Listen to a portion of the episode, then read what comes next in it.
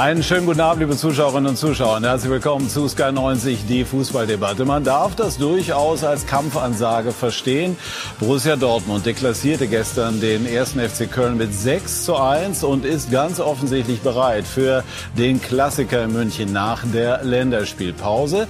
Den Bayern dürfte klar sein, dass sie den Titel diesmal nicht so locker mitnehmen wie teilweise in den vergangenen Jahren. Zur Stunde führen sie mit 1 zu 0 in Leverkusen. Oben ist also für Spannung gesorgt und unten im Tabellenkeller erst recht. Große Namen kämpfen dort mal mehr, mal weniger erfolgreich um den Klassenerhalt. Der Abstiegskampf, das können wir festhalten, spitzt sich immer weiter zu.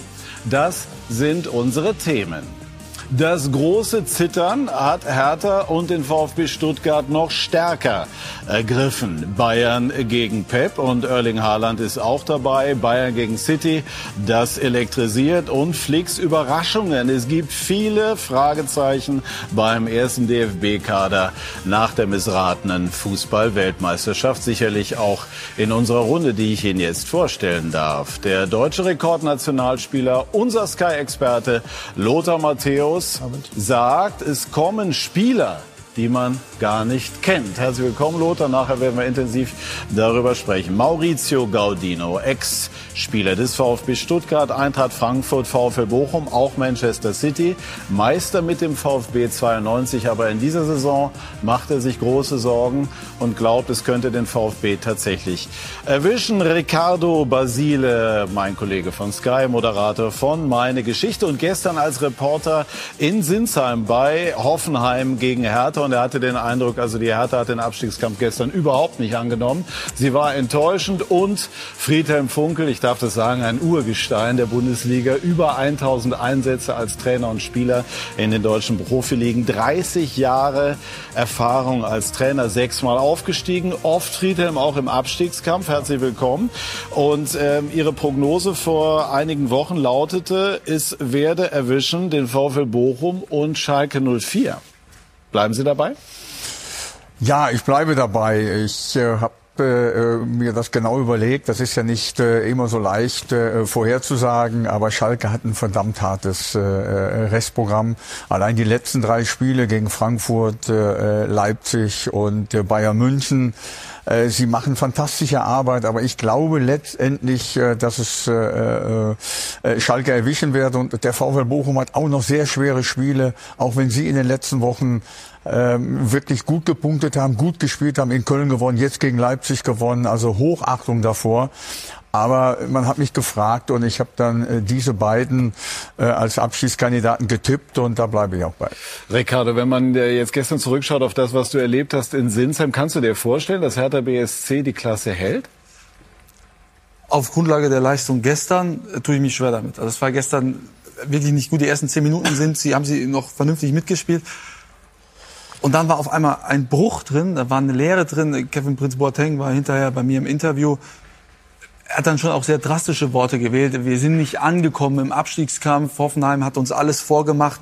Dann habe ich ihn gefragt, aber wie das sein kann gegen den Tabellen 18. Da hatte er dann auch keine richtige Erklärung irgendwas schien zumindest gestern mit der Mannschaft nicht zu stimmen. Ja, auf alle Fälle ist es so, dass Hertha BSC unter chronischer Auswärtsschwäche leidet. Das ist natürlich im Abstiegskampf auch ein großes Problem. Maurizio 92 mit dem VfB deutscher Meister. Jetzt reden wir über ganz andere Tabellenregionen. Warum machen Sie sich Sorgen, dass der VfB äh, in dieser Saison mal wieder, muss man ja sagen, dran glauben muss?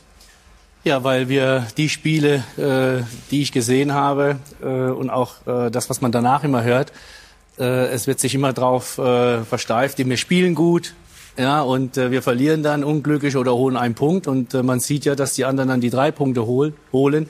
Und äh, das, äh, das macht mir Sorgen, weil man äh, spricht immer nur über das, äh, was ja noch gut ist, über das Positive. Man will es positiv sehen äh, um die Mannschaft rum und die Mannschaft selber, aber letztendlich äh, spielen sie gut und äh, nach ihren Aussagen und verlieren und äh, so wie jetzt gestern auch äh, mal nicht gut gespielt und dann verloren.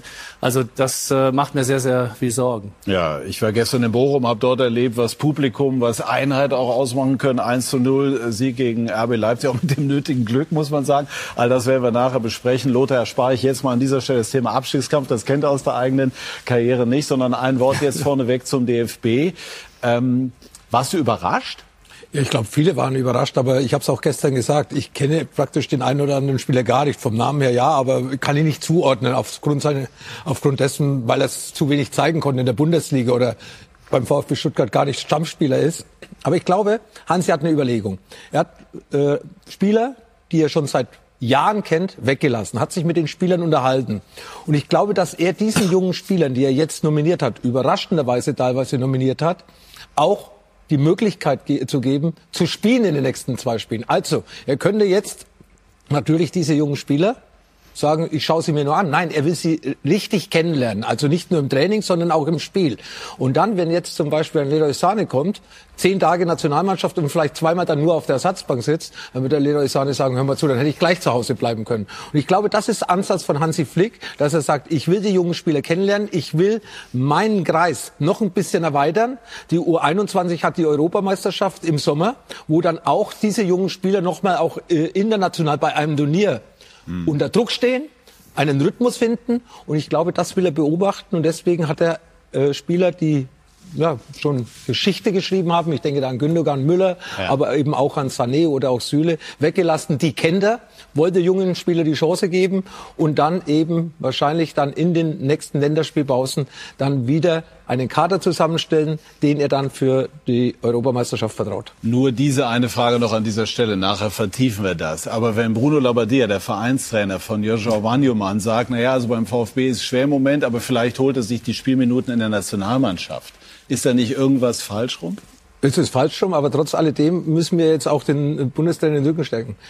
Rechtsverteidiger, Problemsituation bei der WM. Süle hat mal gespielt, Kimmich hat mal gespielt, äh, Klostermann, glaube ich, war vor der WM in Oman äh, mal irgendwann dabei, die ersten 30 Minuten. Das ist eine Baustelle. Hat der Wolf dazu geholt. Riesen Spiel gemacht gestern, Riesensaison, wieder BVB äh, im Jahr 2023. Ist jetzt auch dann ein neuer Nationalspieler. Ich glaube nicht, dass er schon ein Länderspiel hat, aber er ist zu Recht dabei. Er ist auch schon ein bisschen gestandener wie die anderen. Aber, wie gesagt, es sind junge Spieler dabei, talentierte Spieler dabei und vielleicht sieht er bei den einen oder anderen was, was wir vielleicht nicht sehen oder was er sehen will, was er bei anderen nicht gesehen hat. Mhm. Einmal ergänze ich noch, Sie kennen, glaube ich, Marius Wolf noch aus der Zeit bei 1860 München. Ach, ja, Haben Sie da in ihm einen kommenden und, Nationalspieler und, gesehen? Und natürlich auch äh, äh beim ersten FC Köln ja, jetzt, äh, vor zweieinhalb ja, Jahren noch. Also als kommenden Nationalspieler habe ich ihn nicht gesehen. Er ist ja auch äh, in den letzten Jahren nicht äh, äh immer Stammspieler gewesen bei Borussia Dortmund. Beim ersten FC Köln schon, aber nicht bei Borussia Dortmund. Im Moment spielt er, aber Lothar, ich sehe es auch ein bisschen als Gefahr, ja, dass diese unerfahrenen Spieler jetzt eingesetzt werden weil du musst diese Spiele ja jetzt auch positiv gestalten und nach Möglichkeit gewinnen weil wir sind schlecht von der Weltmeisterschaft zurückgekommen und wir brauchen jetzt Ergebnisse. Ja, damit das Stimmungsbild in der Öffentlichkeit eben auch ein, äh, ein besseres wird. Du spielst gegen Peru gut äh, äh und auch gegen, gegen Belgien, aber es wird nicht einfach werden. Wirkt so, als hätten wir gleich eine gute Basis für eine schicke Diskussion, denn da gibt es tatsächlich viele Aspekte zu berücksichtigen. Jetzt wollen wir schauen auf einen der vielen Ex-Vereine von Friedhelm Funkel und auch von äh, Maurizio Eintracht Frankfurt. Äh, heute im Duell der Champions League Aspiranten Hansi Küpper bei Union Berlin gefordert. Union Berlin kann doch noch gewinnen. Nach fünf Pflichtspielen ohne Erfolg gab es ein 2 zu 0 gegen die Eintracht, die mehr Chancen hatte, die bessere Chancen hatte. 16. Minute, Kolo Muani lässt die Möglichkeit liegen. Das sollte sich rächen im zweiten Durchgang. Eckbälle, das ist eine ständige Gefahr. Wenn Union sie schlägt und auch diesmal treffen sie wieder. Kedira mit seinem ersten Pflichtspieltreffer für Union. Der siebte Treffer nach Eckball für die Köpenicker. Das ist Bundesliga Platz 1. Die 75. Minute. Behrens eingewechselt durch den Tunnel ins Tor. Trapp kann nicht parieren. 2 zu 0 für Union Berlin. Ein ganz wichtiger Sieg im Kampf um die Königsklasse für die Eintracht. Ein echter Rückschritt und die Fahne fliegt. Union Berlin also wieder in der Spur, wenn man so möchte. Und äh, Eintracht Frankfurt zumindest dem Resultat nach enttäuschend. Wir hören den Trainer Oliver Glasner. Das Ergebnis steht und Das haben wir uns natürlich selber zuzuschreiben. Ähm, sehr ärgerlich, die Niederlage. Hatte noch nie so viele Torchancen hier in der alten Försterei. Viel richtig gut gemacht, aber der Ball wollte halt heute nicht rein. Und dann musst du halt auch mal hinten die Null halten und äh, dazu sind wir einfach nicht in der Lage. Es ist nicht zum ersten Mal, dass wir Tore auf diese Art und Weise bekommen. Ähm, und ja, wir schaffen es nicht, das besser zu kontrollieren, das abzustellen. Ähm, und wir werden jetzt weiter die nächsten zweieinhalb Monate daran arbeiten. Mir ist es bisher in 20 Monaten nicht in diesem Umfang gelungen, wie ich mir das wünsche, wie ich es bisher eigentlich überall zustande gebracht habe. Äh, aber wir werden die zwei Monate dafür intensiv nutzen. Was genau meinen Sie damit? Alles. Alles, also eine Generalkritik an Ihrer Mannschaft. Nee, unser Defensivverhalten. Ihr habt ja die Tore gesehen. Also wenn der Torwart beim 2-0 äh, einen Abschlag schlägt und ein Stürmer unsere gesamte Abwehr aufmischt, dann hat es ja nicht so, äh, ich habe jetzt hier nicht, bei allem Respekt, Kevin Behrens ist ein großartiger Stürmer, aber es war jetzt nicht Kilian Mbappé hier. Äh, aber der räumt halt alle weg, die bei uns dastehen und schießt dann das Tor. Also so habe ich Oliver Glasner lange nicht, vielleicht noch gar nicht erlebt. Und, und er hat jetzt eben gesagt, mir ist es nicht gelungen, in der Zeit, in der ich in Frankfurt bin, bestimmte Dinge zum Beispiel in der Defensive ähm, so einzustudieren, dass sie dauerhaft funktionieren. Wie interpretieren Sie das? Oder haben Sie jetzt wahrgenommen, eben Maurizio, was der Trainer Ja, also- gesagt und wie er es gesagt hat? Äh, so habe ich ihn, äh, also die Interviews, die ich Ja. kenne, von ihm gesehen habe, äh, habe ich ihn so niedergeschlagen, habe ich ihn noch nicht gesehen, also enttäuscht äh, ist vielleicht das bessere Wort. Und äh, ja, also die haben ja die erste Halbzeit eigentlich auch äh, dominiert in dem Spiel und äh, haben einfach ihre Chancen nicht äh, reingemacht und äh, äh, aus einer Standard. Ja, es waren da äh, mehrere Frankfurter, aber auch äh, drei Berliner jetzt gerade in dem in dem äh, Spann zu sehen und äh, Kedira dreht sich am schnellsten, reagiert am schnellsten und schießt das Tor. Und äh, aber das spricht gerade für die Situation äh, in Frankfurt. Nichtsdestotrotz äh, finde ich, das, dass er macht eine super Arbeit und äh, in den letzten äh, jetzt anderthalb Jahre, zwei Jahre äh, arbeitet er sehr hervorragend mit äh, mit der Eintracht. Das Schade ist mal auch ein Ex-Club von mir und äh, ich hoffe, dass er da schnellstmöglich auch wieder rauskommt. Ich war bei vielen Eintracht-Spielen äh, in diesem Jahr und äh, zu Beginn lief ja alles super. Da war Oliver Glasner ehrlicherweise ganz anders äh, drauf. Dann war ich auch gegen Leipzig da. Da habe ich zum ersten Mal gemerkt, irgendwas, ah, er ist nicht zufrieden. Er möchte mit dieser Mannschaft unter die ersten vier. Er möchte Champions League spielen. Und ich habe das Gefühl, ehrgeizig. ja, super ehrgeizig. Und jetzt hat man wieder gemerkt, dass er unfassbar unzufrieden ist, weil er sieht, es klappt wohl nicht mit dieser Mannschaft. Diese wichtigen Spiele, Leipzig, Union, sie verlieren diese Spiele. Obwohl sie gut im Spiel sind, aber am Ende holen sie die Punkte nicht. Und diese latente Unzufriedenheit bei ihm, ich will jetzt nicht zu viel hineininterpretieren, aber es sieht, finde ich, jetzt nicht so aus, als wäre er da gerade super zufrieden. Und äh, ich gehe davon aus, dass er jetzt morgen den Vertrag nicht verlängern wird. Hm, Also spielt das in irgendeiner Form mit rein? Also diese offene Vertragsverlängerungsfrage, muss man ja sagen. Ja, also er hat von Markus Krösche ein Angebot unterbreitet bekommen, seinen Vertrag jetzt bis 2026 zu verlängern. Äh, Ich weiß, dass er damit noch zögert. Ähm, er, er spielt auf Zeit, ist vielleicht ein bisschen hochgegriffen, aber er guckt sich den Markt an, was passiert. Und da passt dieses Interview ja jetzt gerade gut rein. Er ist halt unzufrieden, er möchte mehr. Er ist sehr ehrgeizig. Und ich glaube, sollte ein, ein großer Verein kommen, wird er Eintracht Frankfurt verlassen. Glaubst du das auch, Lothar? Anders formuliert, wie schätzt du den Markt ein für einen Trainer wie Glasner? Ja, Europa League letztes Jahr gewonnen. Ich glaube, das wissen wir alle. Äh, Frankfurt auch in die Spur gebracht. Äh, ich hätte jetzt gesagt, vielleicht ist die Belastung zu viel. Kann ja nicht zu viel sein. Letztes Jahr sind sie bis ins Endspiel gekommen. Also diese Ausrede kann ich jetzt nicht zählen lassen, dass sie vielleicht den Rhythmus nicht gewohnt sind. Ja, irgendwas stimmt nicht. Es sind natürlich auch viele Diskussionen, nicht nur um den Trainer, sondern auch um Spieler, die ganz wichtig sind äh, für, die Frank ja, für die Frankfurter Eintracht. Und äh, das bringt natürlich eine gewisse Unruhe rein. Und das ist wahrscheinlich so auch das erste Mal, dass es in dieser Menge passiert. Nicht nur ein Trainer oder ein Spieler, sondern es ist äh, jeder irgendwo gefragt aufgrund der Erfolge in den letzten eineinhalb Jahren. Und äh, vielleicht kann der eine oder andere damit nicht ganz umgehen. Vielleicht ist er dann mit dem Kopf auch nicht mehr fokussiert auf die Bundesliga, auf seine Hauptaufgabe, nämlich äh, mit Eintracht Frankfurt äh, Spiele zu gewinnen. Und äh, das kann natürlich auch ein Grund sein. Und äh, deswegen glaube ich schon, dass Glasner auch im Ausland äh, gefragt ist. Als Trainer, eben auf, auf, aufgrund des Erfolges im letzten Jahr. Und äh, Frankfurt muss schnellstmöglichst in die Spur finden, sind ja auch noch im Pokal dabei, spielen ja auch äh, in der ersten Woche im April bei Union Berlin im Pokalspiel. Also sie haben ja noch zwei Möglichkeiten, sich international zu qualifizieren. Und äh, er muss versuchen, jetzt eben auch nicht mit so einer Enttäuschung, reine Enttäuschung, sondern er muss ja auch die Spieler wieder motivieren in den nächsten Wochen und äh, dann muss der Trainer eben auch positiv vorangehen. Aber er ist super ehrgeizig, äh, hat super Interviews gegeben. Vor allem, wenn man gewinnt, ist es eben einfacher, sich vor die Kamera zu stellen, ist ganz klar. Aber ja, äh, Oliver ist äh, ein super Trainer und äh, wird natürlich, wie Ricardo gesagt hat, den Markt auch ein bisschen anschauen. Ich gehe davon aus, dass äh, da doch das eine oder andere vielleicht möglich ist für ihn im Ausland. Friedhelm, äh, würden Sie sagen, dass äh, Glasner sich einen Gefallen tun würde, noch zu bleiben? Frage zielt darauf, ist das möglicherweise ausgereizt oder hat er jetzt die ideale Position zu gehen? Man könnte hier auf der anderen Seite auch sagen, ein Club wie Eintracht Frankfurt passt optimal zu ihm und er kann dort über Jahre arbeiten. Wäre ja auch eine Option. Ich glaube, das, äh, das hat man ja heute auch gesehen, dass die Enttäuschung nach diesem Spiel sehr, sehr groß war. Ist es eigentlich schwierig zu Schauspielern als Trainer? Das kommt auf den Trainertypen an. Ja, ich frage ja jetzt das Sie. weiß ich nicht. äh, äh, das war nicht geschauspielert heute.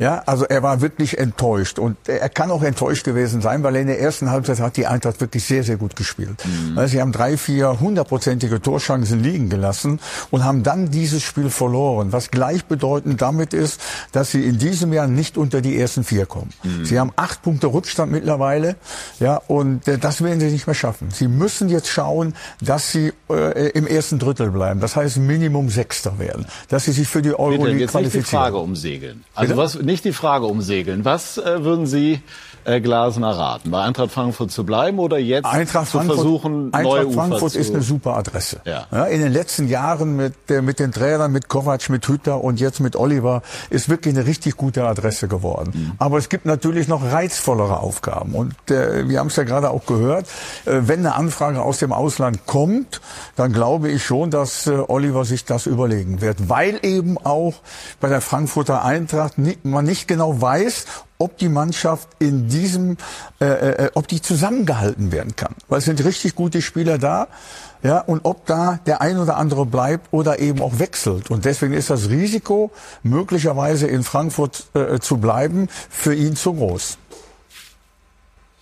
Ich würde ihm empfehlen, da zu bleiben noch. Und äh, natürlich ist das, was er, was Friedhelm sagt, äh, richtig. Man muss schauen, welcher Spieler geht, wen kann man noch holen, wie kann man sich verstärken, um natürlich auch die Ziele wieder zu erreichen. Aber trotzdem sind sie Euroleague-Sieger geworden. Ja, und, und einen richtigen Lauf gehabt. Und jetzt kommen erstmal die, die ersten Dämpfer. In der Euphoriewelle äh, zu schwimmen ist immer einfacher. Aber man hat ja auch gesehen, äh, was in der Vergangenheit passiert ist mit den Trainern, die gegangen sind die sind bei dem anderen Verein gescheitert. Also er hat einen Top-Club, äh, ein wahnsinniges Stadion, wahnsinnige Fans. Und äh, ich denke, der ganze Verein, das, was er geleistet hat und Eurosieger geworden ist, steht hinter ihm. Und äh, werden ihm versuchen, auch alle Wünsche zu erfüllen. Und deswegen könnte ich ihm nur raten, bei der Eintracht zu bleiben. Glaubst ja? Ich glaube, es hängt auch einiges davon ab, was passiert mit den Spielern. Friedhelm hat es gerade angesprochen. Was mit Kolomoani, Kamada etc. Was Hat- glaubst du denn bei Kolomoani? Also da wird ja, da werden ja Summen aufgerufen, 120 Millionen, äh, die sind ja Ich glaube, gigantisch. ja. Also ich glaube, dass Eintracht Frankfurt ihn nicht hergeben wird für 100 Millionen Euro. Ich glaube, es muss Mhm. ein Club kommen, der 120 zahlt. Dann sagt Eintracht, oder dann müssen sie es ja machen Mhm. äh, für die Summe. Alles, was drunter ist, äh, wird, glaube ich, Markus Grösche hart bleiben. Und als Trainer, Friedhelm, geht man dann zum Manager und sagt, ihr müsst den halten, das ist für mich Voraussetzung, oder sagt man, gut, ihr stellt die Mannschaft hin und ich trainiere sie halt? Nee, nee, also ich glaube schon, dass er äh, äh, inzwischen auch einen Stellenwert hat in dem Club, dass er mitentscheiden kann, ob ein Spieler äh, bleibt oder nicht. Er weiß natürlich auch, wenn wirklich ein Angebot kommt über 120, 130 Millionen, ich glaube nicht, dass dann Eintracht Frankfurt sagen kann, äh, den behalten wir. Das glaube ich nicht. Aber er will, will, will und wird mit Sicherheit versuchen, diese, wenn, wenn er davon überzeugt ist, zu bleiben ja, diese Mannschaft eben zusammenzuhalten und dann den ein oder anderen noch dazu zu holen, um im nächsten Jahr dann wieder in der Champions League oder äh, an den Champions League Plätzen äh, anzugreifen. Was glauben Sie, Lothar? Was glaubst du, Lothar, bei Kolomoani? Gilt ja schon so als einer der spannendsten Spieler im Moment in Europa. Ist seine Zukunft zumindest im kommenden Jahr in Frankfurt oder wird er schon einen Wechsel versuchen ja, zu forcieren? Wir haben es gerade äh, gehört. Er ist bei vielen ausländischen Vereinen gefragt, mhm. bei Top-Vereinen, wo er auf jeden Fall Champions League spielen kann, wo auch äh, sein Gehalt ein bisschen höher aussehen wird. Und wenn die Frankfurter natürlich bei irgendeiner Ablösesumme im dreistelligen Millionenbereich schwach werden oder schwach werden müssen, dann äh, ist Kolomoani weg Natürlich auch ein Verlust für die Bundesliga. Er ist ein interessanter Spieler, hat eigentlich alles, wenn er dann auch aus der zweiten Reihe kommt mit seiner Geschwindigkeit, mit seinen Läufen in die Tiefe. Man hat es gegen Bayern gesehen, aber auch international. Also er ist wirklich einer der Top-Stürmer in in, in, in, in Europa. Und deswegen, wie gesagt, ist vielleicht Frankfurt für ihn zum jetzigen Zeitpunkt auch eine Nummer zu klein, weil eben, wie gesagt, Vereine gerade aus der Premier League großes Interesse an ihn haben. Oder er bleibt in der Bundesliga und die Bayern äh, Ich weiß nicht, ob der zu Bayern passt. Ich glaube, wenn Bayern München die Nummer 9 sucht, dann ist es nicht Kolomoani, sondern da gibt es ganz sicher andere äh, Spieler, die eben dann mehr im Strafraum sind. Weil diese Räume, die er in Frankfurt hat mit Lindström, mhm. eingesetzt von Kamada und Götze, mhm. diese Räume hat er bei Bayern München nicht für sein Offensiv spielen. Deswegen glaube ich nicht, dass äh, bei Bayern München vielleicht äh, in den Köpfen drin ist. Aber ich glaube nicht, dass es die, die Premium-Lösung ist, die der FC Bayern dann machen würde, wenn sie wirklich eine Nummer 9 verpflichten möchten. Wenn sie dann so viel Geld in die Hand Ich wollte gerade sagen, das ist mal 120 Millionen, dann will er ja auch noch was verdienen. Ja. Das ist ja. dann schon, das, das wäre auch für Bayern ein absoluter Rekordtransfer. Ne? Also ich weiß nicht, ob ich weiß nicht, ob die Bayern sich das leisten können, ehrlicherweise. Ja, und ob sie sich dann leisten wollen in der Dimension. Ja. Also das, das ist sicherlich dann auch eine Fragestellung, äh, die in den kommenden Wochen und Monaten immer mal aufkommt. Friedhelm, abschließend zur Eintracht Frankfurt. Sie als äh, Ex-Frankfurter Coach, was denken Sie bei den Bildern, die wir gesehen haben aus Neapel, bei den fürchterlichen Bildern, die, die teilweise ja wirklich fast bürgerkriegsähnliche Zustände äh, äh gezeigt haben. Ja, das Macht die Eintracht oder machen die wenigen, die das sind, dann den guten Ruf von Eintracht Frankfurt kaputt oder ja. beschädigen sie ihn? Ja, sie beschädigen den Ruf von Eintracht Frankfurt, ganz, ganz sicher. Denn äh, diese Bilder, die will ja kein Mensch sehen. Und gerade egal, ob das beim Sport ist oder, oder sonst irgendwo, das war ja eine Katastrophe. Ja, es ist ja mehr über diese Bilder berichtet worden als letztendlich über die beiden Spiele. Ja, und das ist immer, das ist immer äh, wirklich fürchterlich. Und äh, da wird doch der Schaden für die Eintracht, obwohl sie überhaupt nichts dafür können. Eintracht Frankfurt kann wirklich nichts dafür, dass solche Chaoten, das sind keine Fußballanhänger, das sind Chaoten, nach Neapel fahren und nur Krawall machen wollen. Was kann die Eintracht dafür? Die können nichts dafür und die können es auch nicht verhindern. Du kannst diese, diese Menschen nicht aufhalten. Und das ist eben ganz, ganz schlimm. So ist es. Das sind Bilder, die kein Mensch braucht. Da haben wir sie nochmal, ähm, die definitiv ein, ein ganz schlechtes ja. Bild abgegeben haben. Wir sprechen gleich über das, was ein deutlich besseres Bild abgegeben hat, nämlich den spannenden Abstiegskampf in der Fußball-Bundesliga, der so richtig in äh, Gang gekommen ist und sicherlich in den kommenden Wochen auch äh, sich immer weiter dramatisch zuspitzen wird. Gleich mehr dazu bei SK90, die Fußballdebatte.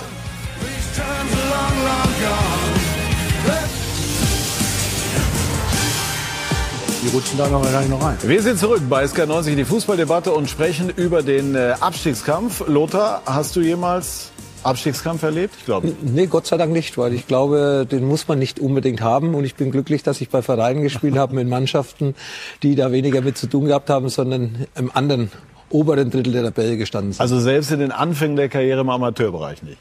Nee, auch nicht den Herzogenaurach, sowohl im Juniorenbereich als auch äh, in der vierten Liga damals. Immer ganz oben dabei, sogar aufgestiegen in der vierten Liga, in die dritte damals und auch mit den Jugendmannschaften eigentlich immer ganz oben dabei gewesen. Also Obwohl, wo Lothar war, war immer Erfolg. Als dein Abschieds, äh, Abschiedsspiel in Herzogenaurach war vor zwei, drei Jahren, welcher Platz war da Herzogenaurach, wo ich mit war?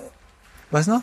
War das äh, nicht Abstiegskampf in der? Das war nee, das war das war das Meisterschaftsspiel. Ah, okay. Aber das war siebte Liga. Das war glaube ich 56, 57 und, äh, Landesliga, ne? Hatte oder ja, ein bisschen weiter unten, ja, aber ja. ist nicht der Rede wert. Und äh, Maurizio ist deutscher Meister mit dem VfB, haben wir schon erwähnt, aber auch abgestiegen mit dem Nein. VfL Bochum. Wie war das damals? Ist das so eine Art traumatische Erfahrung? Ja, das, das möchtest äh, nicht erleben. Und äh, wir waren dann mit der Mannschaft natürlich auch frühzeitig schon äh, äh, praktisch abgeschlagen und abgestiegen. Du hast keine Stimmung, du bist als Mannschaft, äh, lebst halt praktisch nicht. Ja? Da, da, du versuchst immer wieder, dich zu motivieren. Aber es ist, äh, es, es ist einfach schwer. Das ist auch, da fehlen einem auch die Worte. Das kannst du gar nicht beschreiben, wenn du mal da, da unten drin bist. Und ist man dann ein schlechterer Spieler als sonst? Ja, du fühlst dich einfach schlecht. Ob du dann, du bist in dem Moment natürlich auch der schlechtere Spieler, weil du kannst deine Leistung nicht abrufen und äh, du probierst alles, du trainierst die ganze Woche, du hörst äh, äh auf deinen Mitspieler, du hörst auf den Trainer und wenn es dann am Wochenende dann auf den Platz geht und, und dann kannst du das nicht umsetzen, dann fragst du dich natürlich oder hinterfragst das Ganze und äh, äh wenn es dann einfach nicht stimmt und, und äh, der, die Mannschaft, der Halt in der Mannschaft nicht stimmt, dann kannst du deine deine Leistung nicht abrufen und äh, das ist einfach un, unbefriedigend und das ist äh, sehr, sehr schwer damit umzugehen. Es gibt aber in diesem Abstiegskampf so ganz spannende Entwicklungen. Mannschaften wie Schalke, wie Bochum, die man im Grunde fast schon äh, abgeschrieben hatte, die jetzt plötzlich diesen Schub bekommen. Das ist ganz interessant. Hertha BSC eigentlich namhafter besetzt, äh, rutscht unten rein. Hoffenheim lange nicht gewonnen, hat gestern dann endlich mal unter Matarazzo drei Punkte geholt. Also das sind schon viele ganz, ganz interessante Entwicklungen, eigentlich gar nicht so ganz typisch für den Abstiegskampf. Abstiegskampf macht ihn vielleicht äh, für den Betrachter umso reizvoller, trotzdem natürlich dramatisch für die, die beteiligt sind, für die Spieler, für die Vereine, für die Fans. Stefan Graf, das große Zittern. Ich habe immer wieder gesagt habe, dass ich einen unfassbaren Respekt vor Abstiegskampf habe. Dieser ganze Druck, der natürlich immer größer wird. Das ist Zeitverschwendung. So aufzutreten ist Zeitverschwendung, definitiv.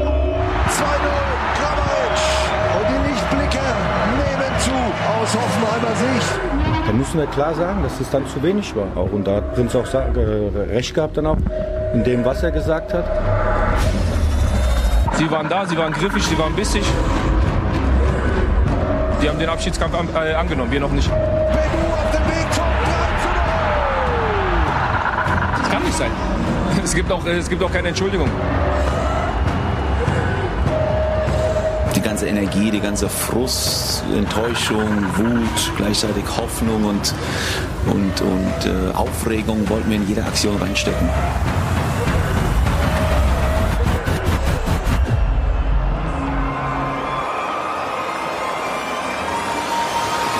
Ist eine schwierige Situation, also verhehlen wir nicht. Äh, war aber vorher schon schwierig. Jetzt noch mal ein bisschen äh, noch mal brisanter geworden, muss man sagen. Oh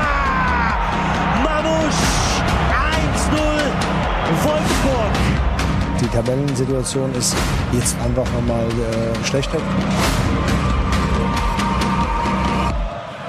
Und ganz hinten ist die Chance.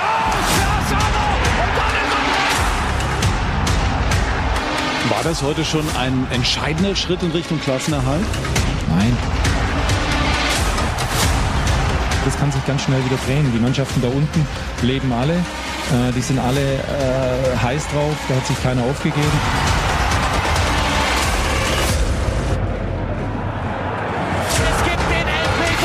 Wenn man äh, ja, kurz vor Schluss äh, mit dem Elfmeter den Ausgleich macht, ähm, sind wir natürlich äh, sehr froh, dass wir überhaupt was mitgenommen haben.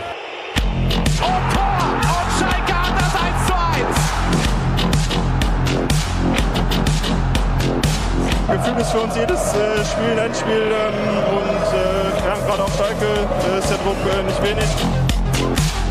Ich habe ja im Vorfeld schon gesagt, dass es im Moment eine große Belastung ist, auch für den, für den Schädel. Nicht jetzt Untergangsstimmung und so. Das muss Wut erzeugen. Und das habe ich Ihnen gesagt. Wut erzeugen. Ey, so wollen wir nicht auftreten.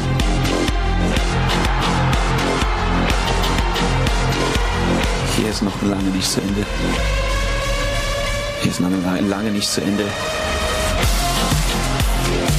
Das wird ein Kampf bis zum Schluss bleiben.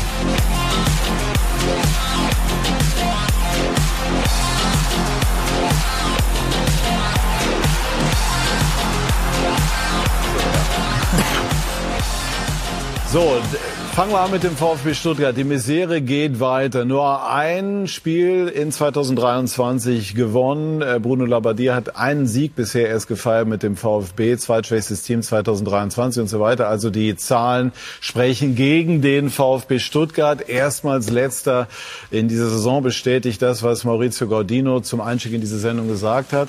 Macht sich Sorgen ähm, war der Erfolg, der klare Erfolg gegen die Kölner in irgendeiner Form äh, fatal im Sinne von täuschend?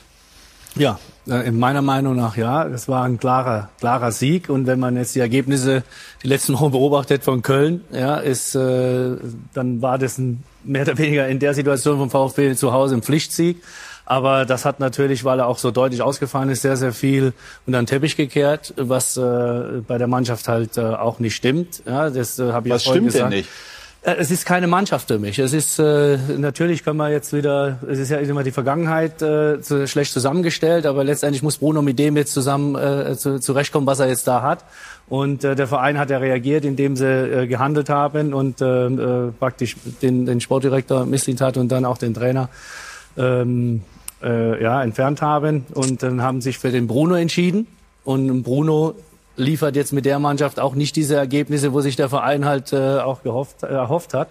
Und äh, da ist es unheimlich schwer, auch für ihn diese Mannschaft in den Griff zu bekommen. Und ähm, ich denke, das Ganze liegt in der Vergangenheit, aber du musst den Momentum schaffen und äh, das schafft er nicht. Das, was jetzt äh, Bochum und auch äh, Schalke äh, geschafft haben. Aber äh, viele sagen ja immer, beim VfB spielen eigentlich schon sehr viele begabte Spieler.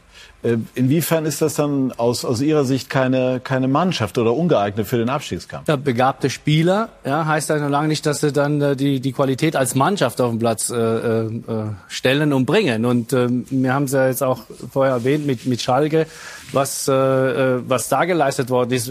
Schalke war als letzter abgeschrieben. Also wo Thomas Reis da hingekommen ist, hat jeder gesagt, Schalke steigt ab, die haben keine Qualität.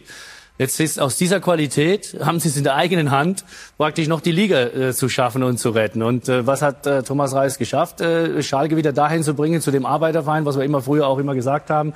Er hat die Defensive gestärkt. Jeder hat gelacht, dass er vier Unentschieden äh, in Folge. Und dann kam aber Stuttgart. Und Stuttgart haben sie mit äh, niedergerungen ja, und, äh, und 2-1 gewonnen. Das Tor, was äh, Stuttgart geschossen hat, war auch noch ein Torwartfehler.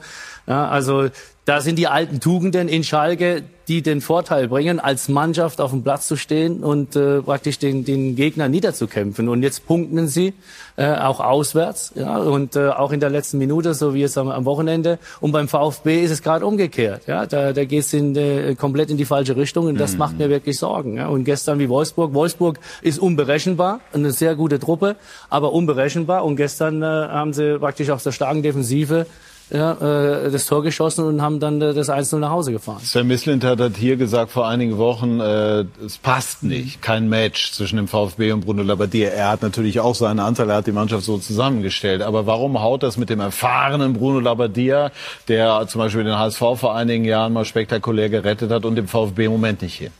Ich war bei dem Spiel gegen Köln als Reporter vor Ort und ähm, nach dem Spiel, äh, auch als Bruno dann vor mir stand, das Interview gegeben, habe ich gedacht, okay, jetzt, jetzt geht's los.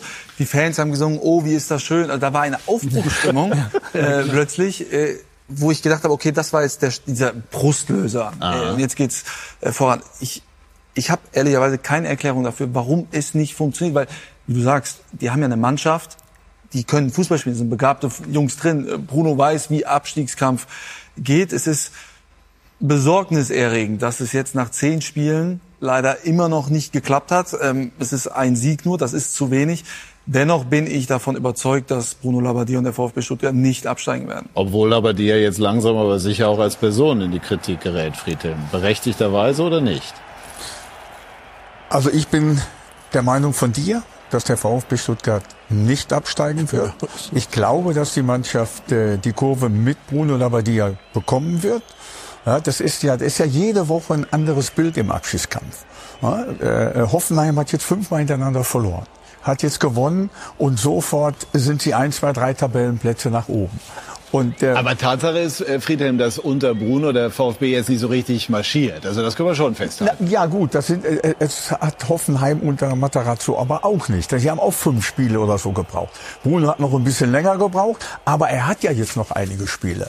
Und äh, wir haben es ja eben alle gesagt, Bruno hat die Erfahrung, das eben auch hinzukriegen. Das glaube ich auch. Ich glaube, dass Bruno in der Lage ist, mit dieser Mannschaft drin zu bleiben. Weil sie, sie haben eine gute Mannschaft. Passen, das, de- passen die denn zusammen? Das weiß ich nicht. Ich weiß nicht, wie die äh, tägliche Zusammenarbeit äh, zwischen, zwischen Mannschaft und, und Trainer letztendlich ist. Das kann ich nicht sagen. Aber aufgrund seiner Erfahrung äh, bin ich davon überzeugt, dass er das hinkriegen wird. Führungsspieler. Führungsspieler gerade im Abstieg, die die Bundesliga kennen, ist ja, ist ja auch eine verhältnismäßig junge Mannschaft. Und Abstiegskampf braucht auch gewissermaßen Erfahrung. Wir reden von erfahrenen Trainer, was der braucht aber auch erfahrene Spieler auf dem Platz, auf die er sich verlassen kann, die diese Mannschaft führen in eben so einer äh, brisanten Situation, wie es der VfB Stuttgart zurzeit äh, empfindet. Die letzten Spiele, ich, in Frankfurt haben sie ordentlich gespielt. Sie haben auch gegen Bayern äh, einigermaßen mitgehalten, haben sogar viele Torschancen gehabt. Also ein gewisses Potenzial ist in der Mannschaft. Aber ich glaube, diese schwierigen Momente, die du hier so jede Woche dann im Abstiegskampf äh, erlebst, ich sehe da keinen Führungsspieler auf dem Platz. Natürlich, Eto, Kapitän, arbeitet 90 Minuten für die Mannschaft. Aber wer weckt die Mannschaft? Mavropanos vielleicht. Ja, der spielt hinten und äh, ja, ist ein guter Spieler, ist ganz sicher auch bei großen Vereinen oder bei größeren Vereinen auf dem, auf dem Wunschzettel drauf. Ja, und äh, viele hoffen vielleicht, dass Stuttgart absteigt, dass er vielleicht äh, dann zu haben ist. Aber er, er, er, er räumt hinten ab, aber für sich aber wenn die Mannschaft unter Druck äh, gerät, in Schwierigkeiten gerät, dann fehlt mir jemand, der das Heft auf dem Platz in der Hand nimmt. Und nicht nur einer, es können ja auch zwei oder drei sein. Aber dann ist doch der Kader nicht gut zusammengestellt. Also es kann ja dann nicht am Trainer liegen, wenn die Mannschaft jetzt, ich meine, die haben sich letztes Jahr am letzten Spieltag gerade so gerettet.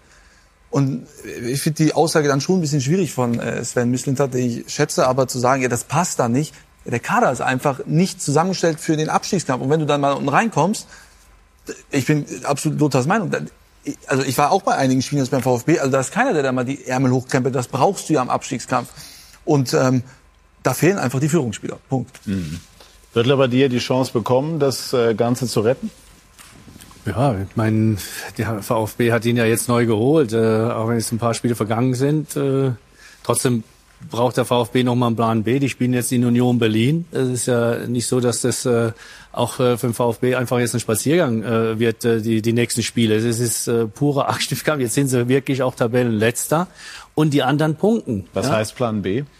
Ja, Plan B, dass der Verein dann äh, auch vielleicht reagieren müsste, wenn äh, die nächsten ein, zwei Spiele äh, pass, äh, nicht gepunktet wird und äh, die anderen punkten und, und du vielleicht äh, dann deinen Abstand nicht mit einem Sieg äh, wieder dann aus der Tabellenkeller rauskommst. Das, äh, mein Hoffenheim lebt ja auch noch von der Vorrunde. Ja? Das sind äh, Mannschaften außer Schalke, die haben ja einige Punkte schon hinter sich gehabt. Wir sind jetzt mit einem Sieg, ja? weil Hoffenheim hat es ja jetzt auch die letzten Tage immer geheißen, äh, Endspiel für den Trainer. Hätte er das Spiel nicht gewonnen, hätte wäre wär mit Sicherheit da auch wieder was passiert. Jetzt haben sie gewonnen, jetzt sind sie schon raus. Ja, Hertha verliert, äh, rückt wieder nach unten, ja, nachdem die die Spiele auch das eine oder andere Spiel gewonnen hatten, wo sie gesagt haben, oh, jetzt kommen wir auch langsam raus. Also es kommt keine von dieser Mannschaft in so einen Flow, wo du sagst, die gewinnen jetzt zwei, drei Spiele ineinander genau. und ziehen nochmal da raus, sondern das ist jetzt wirklich so, wie Friedem sagt, Woche für Woche äh, ändert sich da was. Und jetzt kommt aber äh, VfB auswärts in Union Berlin. Ja, Lothar hat das Spiel angesprochen ich war auch im Stadion gegen Bayern München. Ja, und wir picken äh, in Stuttgart, ich sage jetzt schon wir, ja, wir, man pickt halt diese fünf Minuten, zehn Minuten, ja, 87. das 2-1 und 90 plus äh, eventuell das 2-2. Und dann wird über dieses, über dieses äh, Momentum gesprochen. Aber was waren die 60, 70, 80 Minuten davor? Ja? Ich meine, Bayern München hat sich vorbereitet in, äh, an dem Wochenende auf das Spiel gegen Paris, die Champions League. Und der VfB ist im Abstiegskampf. Ja? Dann, dann, dann, dann muss es Feuer geben in dem Spiel. Also ich weiß keiner, der von, von dieser Sorte Spieler war. Aber wir hatten Buchwald, wir hatten Güter Schäfer, Jürgen Hartmann. Wenn wir in solchen Situationen waren, dann, dann haben wir schon miteinander geredet und gesagt, hey, wir schauen mal, dass äh, der erste, zweite äh, da einer auf die Socken kriegt. Ja? Der geht in die Zweikämpfe mit dem Risiko, auch mal eine gelbe Karte zu bekommen und dann dem Spieler beim Hoch hochhelfen, sagen, hey, du willst doch vielleicht am Mittwoch in der Champions League spielen. Also das fehlt mir einfach, diese, diese, diese Typen, die sind halt da äh, nicht, äh, nicht auf dem Platz. Und äh, natürlich ist es Vergangenheit, ja, da hat es jetzt auch erwähnt, natürlich haben die anderen äh, oder ist äh, davor die Mannschaft zusammengestellt worden in den letzten Jahren, aber der Verein hat es ja auch zugelassen. Es ist ja nicht so, dass äh, müssen das äh, durfte ja alles. Aber jetzt leidet der Verein darunter und Bruno, äh, Bruno Labbadia auch. Und äh, da geht es ja nicht äh, jetzt gegen den Bruno, es geht um den Verein.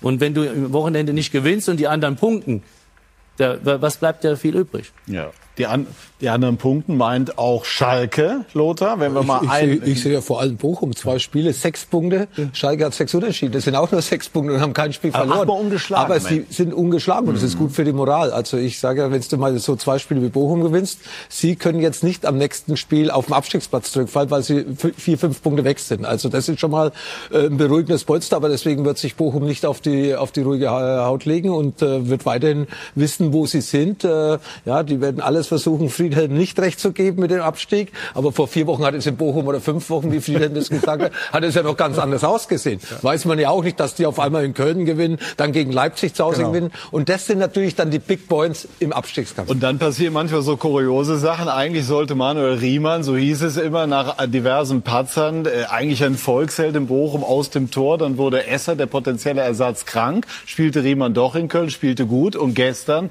hat er überragend äh, gehalten. Und dann hat der äh, böse Reporter aber dann noch beim Trainer nochmal nachgefragt, ob eigentlich der Torwartwechsel geplant gewesen war. Es gab durchaus Spekulationen darüber, ob Sie ihn aus dem Tor nehmen würden. Hätten Sie es gemacht eigentlich? Ja, das ist ja müßig. Äh, jetzt, Aber jetzt, spannend. ja klar, ist für jeden spannend. Ähm, wir, es ist völlig richtig. Manu stand in der Kritik. Er stand auch zu Recht in der Kritik. Er hat, er hat Fehler gemacht. Er hat äh, nicht immer die richtigen Entscheidungen getroffen. Und wenn du als Torwart falsche Entscheidungen triffst, dann rappelt's. Wenn du als Mittelfeldspieler eine falsche Entscheidung triffst, da gibt's schon noch ein paar dahinter. Ähm, aber wie er mit der Situation umgegangen ist, wie er äh, in Köln das schon bravourös gemacht hat, völlig unaufgeregt, cool und in entscheidenden Momenten da und heute wieder. Da habe ich höchsten Respekt davor und äh, ich freue mich riesig für ihn über diese Leistung und ja, dass er heute wieder einen wichtigen Teil für die Mannschaft beitragen konnte, um das Spiel zu gewinnen. Also das war gestern VfL Bochum pur, was Riemann da abgeliefert hat. Dann ist ihm am Ende dieser eine Pfostenschuss noch in die Hände gesprungen. Den er super gehalten, später auch noch einen Kopfball super gehalten. Äh, Und wenn man da miterlebt hat, was dann im Stadion los war, das war schon gewaltig. Also den durfte er halten, den hat er auch gehalten. Aber er er hat wirklich eine überragende Leistung geboten, das muss man schon sagen. Äh, Und äh, müßig interpretieren wir wie? Dass er ja geantwortet hätte Ja, auf ja. deine Frage, weil ähm, sonst hätte er ja klar sagen können, nee, stimmt nicht. Also ist das dann das Glück, was du auch mal als Ja. Trainer brauchst? Ja. Hast du auch so interpretiert, oder? Friedhelm? Ja, ich habe das auch so interpretiert, äh, äh, dass er möglicherweise oder dass er den, Tra den Torwartwechsel eigentlich vornehmen wollte. Und dann hast du als Trainer eben auch mal das Glück, dass, äh, dass er erst noch krank geworden ist. So hat Manuel weitergespielt, der ja in den letzten Jahren äh, äh, die absolute Nummer eins und wirklich gut war. Aber auch so ein Torwart hat dann mal Schwächephasen. Und dass du dann als Trainer darüber nachdenkst, da vielleicht mal zu wechseln, ist ja auch legitim. Aber er brauchte nicht zu wechseln, er konnte nicht wechseln und Manuel hat das mit der herausragenden Leistung, auch in Köln hat er ja schon gut gehalten. Absolut. Das muss man ja auch sagen, wo er hinterher Tränen in den Augen hatte, Ja. weil er, glaube ich, auch gespürt hat, dass er vielleicht aus dem Tor genommen wird. Das Ja, spürst ja. du als Torwart ja auch. Ja, als, als Vielleicht Spieler. hätte Esser ja auch gut gehalten, aber der Riemann wusste schon, was los ist. Das haben gestern auch die Mitspieler bestätigt. Bochum und Schalke verbindet definitiv, dass sie so eine Einheit bilden. Das äh, kann man so sagen. Und dann hat Thomas Reis aber unter der Woche nach dem Derby jetzt einmal in der Pressekonferenz schon Gas gegeben, hat die, die Mannschaft hart kritisiert. Hat er da den richtigen Riecher bewiesen? Ja. Ja, ich glaube, er macht einen Riesenjob. Er hat in Bochum einen Riesenjob gemacht, macht jetzt auf Schalke einen Riesenjob, haben auch bei den Neuverpflichtungen in der Winterpause äh, eigentlich überall richtig gelegen. Also wichtige Spieler dazu bekommen auf den Positionen, wo sie nicht diese Qualität haben. Und natürlich hat er sie eingeschworen, als Einheit aufzutreten, so wie er auch mit Bochum den Klassenhalt im letzten Jahr geschafft hat. Ist er jetzt nach Schalke gegangen und macht eigentlich das Gleiche, was er vorher in Bochum gemacht hat. Er, er formt eine Einheit und natürlich gerade in Bochum, ähnlich wie im Ruhrpott generell, die Fans stehen doch hinter ihrem Verein, sie stehen doch hinter der Mannschaft, wenn die mal lochen. Und ich war häu- häufig jetzt auf Schalke, ich habe Bochum gesehen im Fernsehen. Also das ist schon, das ist schon gigantisch, was da zusammenwächst, wenn ja, es ein bisschen nur funktioniert. Die müssen nicht jeder Spiel gewinnen. Die müssen fighten 90 Minuten und das macht Schalke. Vor allem dann der, der, der, der glückliche Ausgleich dann gegen Borussia Dortmund in diesem Derby. Das, äh, das ist schon wichtig dann im Abstiegskampf. Das ist Glaube. Da, da gehst du raus, nimmst das mit fürs nächste Spiel. Und auch gestern, da haben sie den Elfmeter reingemacht. Ja, dann waren noch zwei Minuten zu spielen. Dann äh, haben die nicht gefeiert. Dann wollten sie eigentlich mit einem Mann mehr noch den, den Sieger ringen. Und da sieht man, wie gierig sie sind, die Schalker. Und Thomas hat das richtige Gespür gehabt. Ja, Thomas ist ja ganz nah an der Mannschaft dran. Und wenn du dann äh, äh, gegen Dortmund diesen, diesen einen Punkt noch holst und festhältst, ja, am Ende, und du merkst dann als Trainer, dass die Mannschaft dann in, im, in, im Laufe der Trainingswoche und dann an einem Donnerstag, zwei Tage vorm Spiel, ja, äh, nicht so gut äh, trainiert und Dinge, die der Trainer vorgibt, nicht umsetzt, dann musst du als Trainer Zeichen setzen ja, weil die beiden auch ein gutes Verhältnis haben, Mannschaft und Trainer, dann kannst du auch die Spieler mal äh, äh, ein Stück weit kritisieren, auch in der Öffentlichkeit, damit sie wach werden. Gerade in der Öffentlichkeit. Gerade in der ich gelernt Öffentlichkeit. von den erfahrenen Trainern, erst intern, aber wenn das nicht zieht, musst du irgendwann in So die ist das. Öffentlichkeit gehen. Das funktioniert dann eben doch. Äh, News, nicht uninteressant. Bayern München, wenn ich es richtig verstanden habe, hat gerade den Ausgleich kassiert, also 1 zu 1. Heißt also, dass Borussia Dortmund, Tabellenführer, Liebe, punktgleich. Punktgleich, ne? Dann hätten Bayern das bessere Torverhältnis Torverhältnis. Bayern. Punktgleich, dann wäre Bayern mit dem äh, besseren Torverhältnis dennoch erst. Aber dann wäre natürlich wahnsinnige Voraussetzung fürs Spitzenspiel. Bayern machen wir gleich. Äh, jetzt sprechen wir über äh, Hertha bei Hoffenheim. Kurz zu Hoffenheim. Letzte Ausfahrt genutzt und gefunden für Matarazzo? Ja, also es war gestern das Endspiel für ihn. Er musste gewinnen, um weiterhin. Waren es auch deine Informationen? Ja, das waren auch meine Informationen, dass er das Spiel gewinnen musste, um weiterhin Trainer zu bleiben. Und ähm, ich habe im Vorfeld auch mit ein paar Spielern äh, telefoniert. Und äh, ich hatte sowas selten. Die, die haben mir gesagt, pass auf, Ricardo, wir gewinnen morgen. Die waren so überzeugt, dass ich ins Stadion gegangen bin und dachte, also eigentlich kann gar nicht schiefgehen. Auch das ganze Auftreten. Dann hast du dann die Hertha-Jungs gesehen. Das war, das, das war, das war einfach 180 Grad im Gegensatz zu den Hoffenheimern. Und dann hat man aber auch gemerkt, wie viel Ballast hinterher äh, waren die Jungs dann im Interview und haben gesagt, so fühlt sich also Gewinnen an, Ah. weil sie das ewig nicht mehr hatten. Denen ist ein Stein vom Herzen gefallen, wo man gemerkt hat, das macht natürlich auch was mit den Menschen. Die standen da, die hatten Gänsehaut. Und mental war das für Hoffenheim gestern so unfassbar wichtig, dieses Spiel zu gewinnen, weil sie wollten ja unbedingt mit dem Trainer weiterarbeiten. Die Mannschaft stand hinter dem Trainer und die Spieler wussten auch im Vorfeld, als wir mit ihnen gesprochen haben, wenn wir das Spiel nicht gewinnen, fliegt der Trainer. Und dann haben sie auch gesagt, wir nehmen uns jetzt selbst in die Verantwortung. Wir wollen mit dem Trainer weiterarbeiten. Es kann nicht sein, dass jetzt der vierte Trainer in den vergangenen zwei Jahren entlassen wird. Und so sind sie von Minute eins dann auch in das Spiel gegangen. Und da hat man gemerkt, die wollen das, da war diese Gier und äh, dann haben sie es auch am Ende gedreht. Aber dann Frage, wenn du bei dem Spiel warst, hab- die Gier hätte ja bei Hertha genauso sein müssen. Die stecken auch mittendrin im Abstiegsstrudel. Ich habe das äh, Kevin Prince Boateng gefragt, wie kann das sein? Äh, Ich weiß es nicht. Er hat dann gesagt, wir müssen endlich die Schnauze halten. Und auch der Trainer hat gesagt, so können wir nicht auftreten. Mir fehlt da die Erklärung, wie du gegen den Tabellen 18, ich meine, Hertha hätte sich ja absetzen können, so in das Spiel gehst, zehn Minuten performst und dann so den Faden verlierst. Das Ich habe war einen ein- Vorschlag. Ja? Wir hören mal Kevin Prince Boateng im Interview, dann wissen wir alle Bescheid. Das Positive, das einzig Positive heute an dem Wochenende ist, dass es alles eng ist. Wir haben noch neun Spiele und ähm, letztes Jahr waren wir in einer ähnlichen Situation und äh, daran muss man anknüpfen. Wir müssen auf den Platz gehen und zu äh, wissen, dass wir killen müssen. Äh, es geht nicht mehr um Schönspielerei, es geht nicht mehr um einzelne Typen, es geht auch nicht darum, den Finger auf andere zu zeigen, Spiegel gucken, annehmen die Fehler, die man macht und einfach mal die Schnauze halten. Entschuldigung, aber ist aber so. Ja, er ist ein Mann der klaren Worte, Kevin Prince Boateng. Ich frage mich, Friedhelm, ob äh, ein Spieler in dieser Situation wie Boateng, selbst wenn er nicht mehr der Allerschnellste ist, nicht auf den Platz gehört in die Startformation. Thema Führungsspieler. Ja, die Frage kann ich nicht beantworten, weil, weil ich nicht weiß, wie seine Trainingsleistungen sind, in welchem körperlichen Zustand er ist, um vielleicht von Anfang an Sie wissen, was er leisten kann, Platz steht. Dass er als Leitwolf auf dem Platz die Mannschaft führen kann.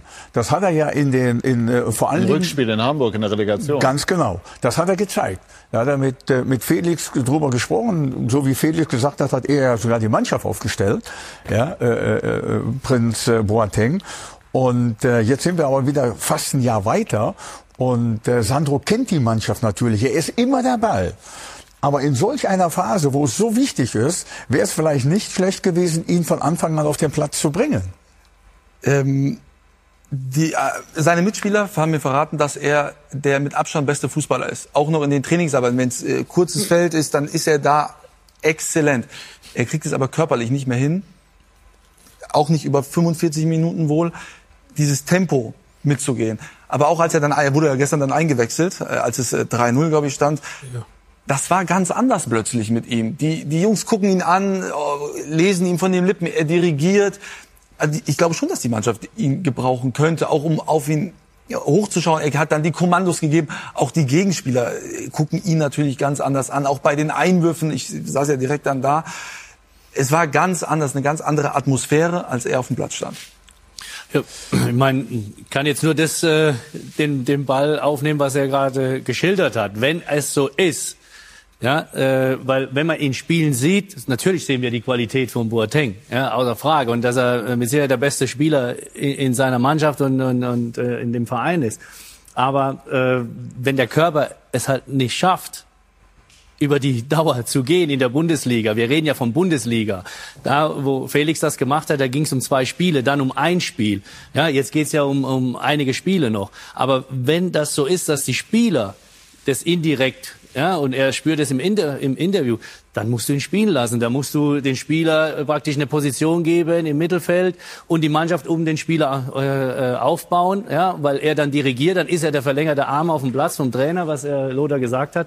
Führungsspieler, der, äh, wo der, Gegner auch den Respekt hat vor diesem Spieler und er dann wirklich jeden einzelnen Spieler auf den Platz führt. Weil dann äh, kann er übertrieben gesagt auch spazieren gehen, aber alles, was er macht, hat Hand und Fuß. Ja? Er holt Freistöße raus, er verliert keinen Ball. Ja, dann, und, und er steuert das ganze Spiel und nimmt die, die, Spieler, die Mitspieler mit. Ganz sicher kann er mit seiner Erfahrung ein ganz wichtiger Faktor noch für Hertha BSC in der Endphase dieser Meisterschaft werden oder im Abstiegskampf. Ja, Und äh, natürlich musst du dann Spieler um ihn haben, die für ihn diese Laufarbeit mitmachen. Wenn er es nicht mehr schafft, diese langen Wege auf dem Kleinfeld ist er der Beste. Äh, am, am Sonntag gibt's kein Kleinfeld am Samstag, sondern am Samstag ist das Feld ja, eben 100, 110 Meter lang und 60, 70 Meter breit, wie auch immer. Ja, aber dann kannst du natürlich für ihn eine Position suchen, wo er vielleicht nicht mehr die weiten Wege nach hinten gehen muss, wo er auch nicht die weiten Wege über die Flügel, sondern da im Zentrum so ein bisschen der Taktgeber ist und seine Mitspieler im Endeffekt auch korrigiert, anfeuert etc. etc. Andererseits zu Hause klappt's ja bei der Hertha. Haben in den letzten drei Heimspielen sieben Punkte geholt. Also mhm. auswärts ist ihre Schwäche. Und äh, Sandro Schwarz ist tagtäglich mit der Mannschaft zusammen und er weiß, was äh, Boateng imstande ist zu leisten und was er nicht mehr leisten kann. Und dann muss eben der Trainer Lösungen finden, wenn er denkt, dass Boateng wichtig werden kann, die ihn dann auf dem Feld diese Lösungen unterstützen, dann seine Persönlichkeit, seine Erfahrung der Mannschaft mitzugeben. Er ist sicherlich jemand, an den sich die anderen auch anlehnen können. Ähm, spannende Personalie bei Hertha BSC. Und äh, vorher haben wir natürlich überlegt, äh, nehmen wir die Kölner mit rein oder nicht. Also wir haben erstmal sind von den fünf Teams ausgegangen, die vorher ganz unten mit drin waren. Aber nach dem Spiel gestern, Lothar war da, wir schauen jetzt mal drauf, muss man auch den ersten FC Köln wieder in den Abstiegskampf mit einbeziehen. Der BVB gewinnt souverän mit 6 zu 1 gegen den ersten FC Köln, feiert den siebten Heimsieg in Folge. Der Torreigen beginnt in der 15. Minute. Rafael Guerrero nach Vorarbeit von Malen mit dem 1 zu 0. Zwei Minuten später Guerrero als Vorbereiter, Sebastian Aller als Vollstrecker mit seinem zweiten Saisontor. Zum 2 zu 0. Eine gute halbe Stunde absolviert. Schwäbe ist da gegen Malen. Malen dann mit Guerrero der Vorbereiter für Marco Reus und der mit dem 3 zu 0 sein 160. Pflichtspieltor für den BVB. Er ist da die alleinige Nummer 1. In der 36. Malen mit dem 4 zu 0 überwinne der Marvin Schwäbe. Und nur sechs Minuten später kurze Hoffnung für die Kölner Selke mit dem 4 zu 1. Das ist auch der Halbzeitstand, aber in der 69. stellt Haller den alten Abstand wieder her. Doppelpack zum 5 zu 1 und 20 Minuten vor dem Ende ist es Reus mit dem 6 zu 1 Schlusspunkt. Kann aber schon halten, ne? Also Borussia ja. Dortmund äh, ist bereit für den Gipfel in München, definitiv. Der erste FC Köln hingegen rutscht immer wieder oder immer weiter unten rein und dementsprechend schlecht war die Laune von Trainer Steffen Baumgart im Gespräch bei Yannick Erkenbrecher. Steffen Baumgart, was hat heute nicht funktioniert?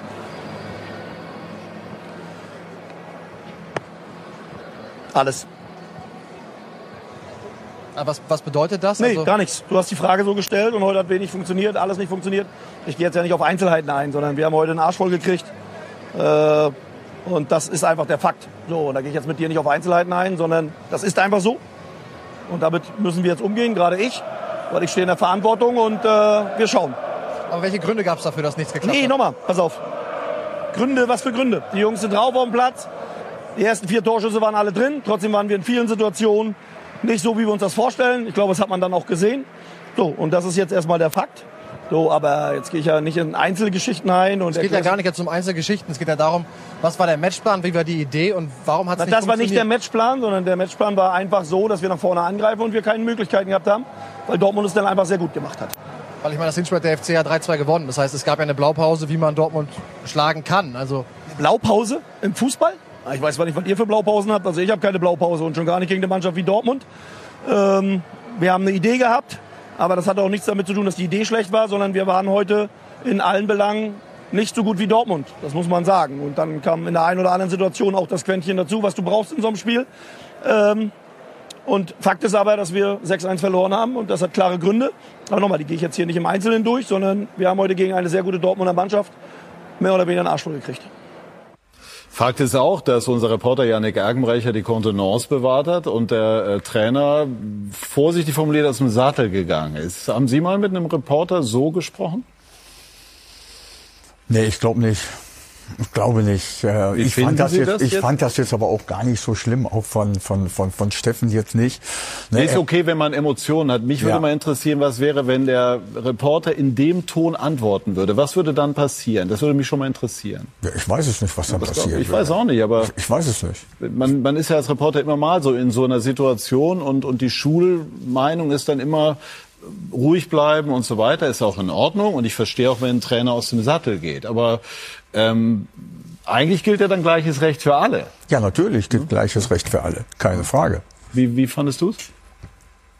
Ich mag Typen, ich mag nicht Leute, die äh, Wischiwaschi erzählen, aber ich mag keine Menschen, die respektlos sind. Und ähm, die Antworten Janik Ergenbrecher gegenüber empfand ich als respektlos. Ich finde, so spricht man. Was soll Janik machen? Also er kommt dahin und stellt die Frage, was ist heute schiefgegangen? Ich meine, die haben sechs Dinger bekommen. Er, er, hat, ja, er hat ja gesagt, alles. Ja. Ja, genau. Aber man kann, also ich glaube, dass man auch Also Menschen zugestehen kann, die keinen Fußballlehrer haben, dass sie was von dem Spiel verstehen können. So. Und wenn Yannick dann die Nachfrage stellt, was meint er mit alles? Ich meine, was sollen Sie besprechen? Soll er sagen, okay, danke fürs Interview? Er muss ja danach fragen. Dafür wird er ja von uns bezahlt. Steffen Baumgart übrigens auch zum Großteil von, von den Fernsehrechten. Da kann man schon vernünftig, finde ich, miteinander ein Gespräch führen. Jetzt aber harter Tobak zu sagen, respektlos. Das ich fand, ich die Aussagen waren in dem Fall respektlos. Aber Baumgart an sich ist kein das ja nicht respektloser gesagt, Mensch. dass er aber kein respektloser Mensch ist. Aber ich, fandst du das Interview in Ordnung? Weiß nicht, nein, ich, ich habe ja eben gesagt, das, es hat gestaubt. Das ist auf der anderen Seite das, was bei Interviews eben auch Ja, mal passiert. Das meine, muss man an hat bis zu einem gewissen Punkt eben auch mal. Der, der, der hat 1-6 verloren. Ja. Ähm, ich fand die Aussagen, also also ich fand die Gesprächsatmosphäre so, dass der Reporter eben die Kontenance, die Höflichkeit Das war doch gut. bewahrt Das hat hat das und hat das war gut gut. und äh, respektlos ist mir jetzt zu hart. Aber äh, ich habe ja extra auch die Frage gestellt. Also äh, was würde passieren, wenn es umgekehrt dann wäre? Würde dann eine Diskussion darüber auskommen, wie groß der Respekt des Reporters ist? Natürlich muss man immer auch wissen, unter welchem Druck der Trainer ist, Ja. mit welcher Enttäuschung er lebt und unter so Druck, weiter. weißt du auch, Lothar. Der Reporter ist auch unter Druck. Ja, ist unter Druck, aber im Endeffekt hat er jetzt äh, Zeit gehabt, sich auf alles vorzubereiten. Baumgart geht von einem äh, Termin zum anderen. Natürlich hätte er anders antworten können, aber ich glaube, das Thema sollte man jetzt wirklich nicht so groß machen. Ja, er hat äh, einige Fragen hat er normal beantwortet, einige Antworten würde ich sagen, hätte er besser beantworten können, aber andererseits weiß ich ja auch, oder wir reden jetzt gerade über Abstiegskampf. Und wir zählen jetzt Köln dazu. Es hat vor sechs Wochen anders ausgesehen. Und Köln hat ja in Dortmund kann man ja verlieren. Sollte man nicht 6-1 verlieren, aber kann man verlieren. Stuttgart hat man 3-0 verloren. Bochum hat man zu Hause verloren. Das hängt doch alles noch im Kopf des Trainers drin. Auf einmal dazustehen, wo du vor sechs Wochen vor Karneval äh, nicht dran gedacht hast, dass du dort stehst. Und deswegen wahrscheinlich auch eine gereizte Stimmung. Natürlich von der Seite vom Kölner Trainer aufgekommen. Aber Janik Ergenbrecher hat es äh, sehr gut gemanagt. Genau. Der Karneval hat denen nicht gut getan, hat Steffen Baumgart auch noch mal irgendwann in den vergangenen Wochen gesagt. Grundsätzlich, da, da sind wir ja auch einer Meinung, freuen wir uns ja auch über Interviews, die, die äh, eine Emotion natürlich äh, hervorrufen. Aber ich meine, du machst ja viel länger als ich, aber äh, wenn mal man hat vorher mal einen kleinen Disput, dann verlaufen aber die Interviews in aller Regel dann vernünftig. Und hinterher geigt man sich auch, das hatte ich auch jetzt äh, vor kurzem erst, dass es dann auch mal nach einem Interview mit einem Trainer, äh, vielleicht geknallt ist ein bisschen zu viel gesagt, aber man ist dann einfach mal unterschiedlicher Meinung. Aber dennoch äh, äh, kann man ein Gespräch auch anders führen. Wie gesagt, ich mag Ja. so Leute. Ne? Und äh, ich finde, nur in dem Fall habe ich mir auch die Frage gestellt, was hätte denn Yannick jetzt anders machen können, dass das Gespräch nicht so verläuft und fällt mir nichts ein. Aber er hat sich doch gut verhalten. Ja, hast doch super gemacht. Er hat Nein, den nein, er gut, hat Fingerspitzengefühl, wir verlangen vom Schiedsrichter Fing- Fingerspitzengefühl für in den ganzen, und das muss ein Reporter praktisch in so einer Situation auch haben. Der hat auch gemerkt, gleich mit der ersten Frage, dass der Trainer sowas von geladen ist, weil ja das, was er der Mannschaft vorgegeben hat, überhaupt nicht geklappt hat. Und er hat ja selber gesagt, die ersten vier Schüsse, vier Tore, ja, und äh, das hat ihn auf die Barrikade gebracht, weil letztendlich ist es ja so, es geht ja nicht nur um dieses Spiel. Da hast du jetzt nochmal eine Klatsche bekommen. Es geht ja darum, dass die Mannschaft die letzten Wochen, sonst wären sie ja nicht da unten, das, was sie letztes Jahr gemacht haben und auch vielleicht am Anfang der Saison, ja, überhaupt nicht auf den Platz wiederbringt. Ja, und äh, da, da fühlt er sich ja in dem Moment auch angegriffen und versucht es ja Woche für Woche wieder hinzubekommen, dass die Mannschaft wieder als Mannschaft diese, diese Zweikämpfe gewinnt, das, was sie stark gemacht hat, äh, das, oder dass das wieder umgesetzt wird. Und dann stehst du da und äh, das Spiel ist keine 10 Minuten alt. Ich glaube, nach 35 Minuten stand es ja 3-0, dann 4-0. Ja, das Spiel war ja gelaufen. Ja? Und äh, ich denke, diese Emotionen muss man auch, auch verstehen. Und ihr seid Journalisten, Reporter und müsst auch das Gefühl und das Gespür dafür haben. Weil ihr Manchmal wollt ja auch, dass er manchmal was ist man der Blitzableiter. Das ist so.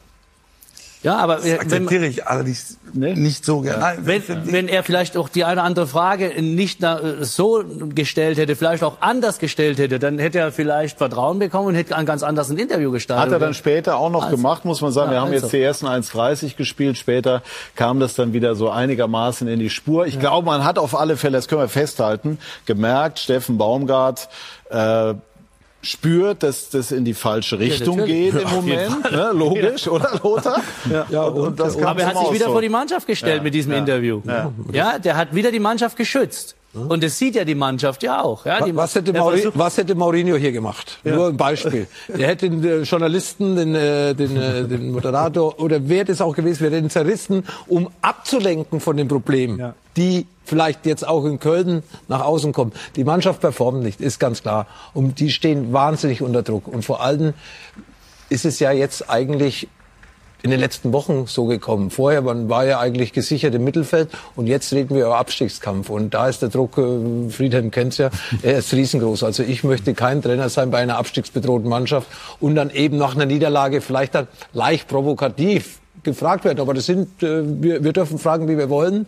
Und ich glaube, Janik hat es wirklich, und das muss man wirklich äh, ihm zugestehen, er hat es sensationell gemanagt, dass er da gar nicht drauf eingegangen ist, dass er vielleicht auch er, kommt ja auch noch aus einer Fußballerfamilie, ja, dass er das vielleicht auch kennt. Sein Vater war selbst Trainer und so weiter. Vielleicht war das jetzt auch so ein bisschen die Erfahrungen aus, der, aus dem Familienkreis, dass er Baumgart im Endeffekt damit nicht noch stärker irgendwo kitzeln wollte. Gut, also das äh, war auf alle Fälle ein äh, Interview, was für Gesprächsstoff gesorgt hat. Für Gesprächsstoff wird auch sorgen, dass die Bayern möglicherweise in Leverkusen verlieren. Denn sie liegen mit 1 zu 2 hinten. Gleich sprechen wir über die Bayern, werden das mit einfließen lassen, was aktuell passiert, aber die Bayern natürlich auch vor dem Hit gegen Manchester City und werden auch die Kadernominierung von Hansi Flick nicht aus den Augen verlieren. Gleich mehr dazu bei SK90, die Fußballdebatte.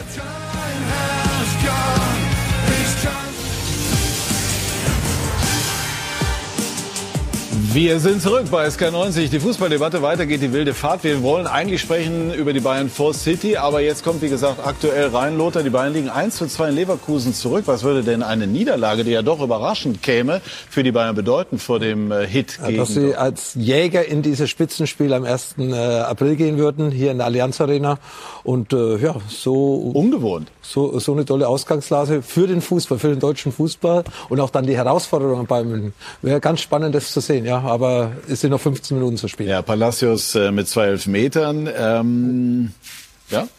Bitte? Ja? Achso, ich dachte, du hättest äh, Palacios mit zwei Elfmetern in irgendeiner Form kommentiert. Nein, ich wollte noch mal einmal nachlegen. Entschuldigung. Äh, Julian Nagelsmann hat in der Welt am Sonntag ähm, gesagt an diesem Wochenende, bei den Bayern, das habe er jetzt gelernt, gibt es halt nur schwarz oder weiß, extrem. Entweder alles super oder alles schlecht. Erlebt er genau das oder würde er genau das wieder erleben, wenn er jetzt heute verlieren sollte?